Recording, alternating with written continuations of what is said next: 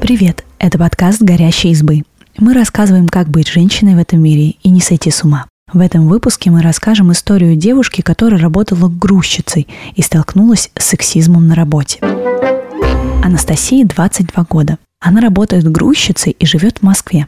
Вот что она рассказывает о своей работе. Я часто сталкивалась с сексизмом, так как я работала на так называемой традиционно мужской работе – грузчицей. Я должна была встречать водителей, утверждать товар, разгружать машину и раскладывать товары на складе. Чаще всего это была тяжелая физическая работа из-за количества товара, а не его веса. Я была единственной грузчицей на все здание. Раньше эту должность занимал парень, и первое время мне платили меньше, чем ему. Пришлось выбивать стабильный оклад и надбавки.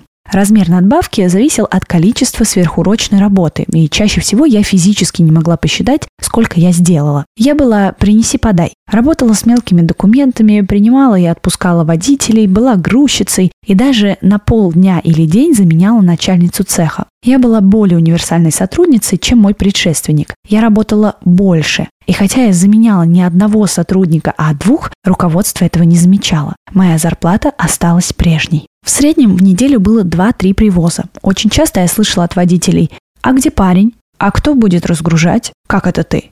Или «Почему ты, девочка, таскаешь товар?» Было даже комично.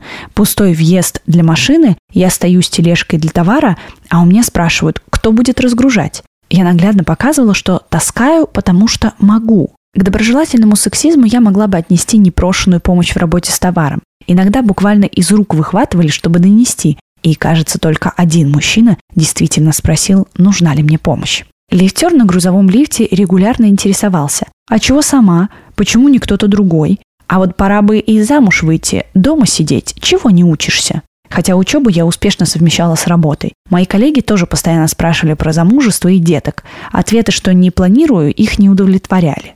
Вначале вопросы вызывали легкое бешенство. Впрочем, оно в каком-то плане помогало. Мне хотелось доказать, что то, что я девочка, мне никак не мешает. Потом уже смирилась. Вопросы игнорировала, либо пыталась ответить как-то с юмором. Сексистские шутки тоже были, но я старалась не обращать на них внимания. С харасментом я не сталкивалась. Могу объяснить это несколькими факторами. Мой рабочий коллектив был в основном женским. С мужчинами общение было минимальным. Я выглядела маскулинно. Как-то работница соседнего цеха, увидев меня в женском туалете, удивилась. Я думала, ты мальчик.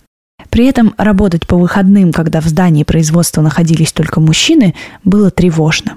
Не терпите сексизм. Обращайте внимание на его проявление и поддерживайте тех, кто с ним столкнулся. Спасибо, что послушали этот выпуск.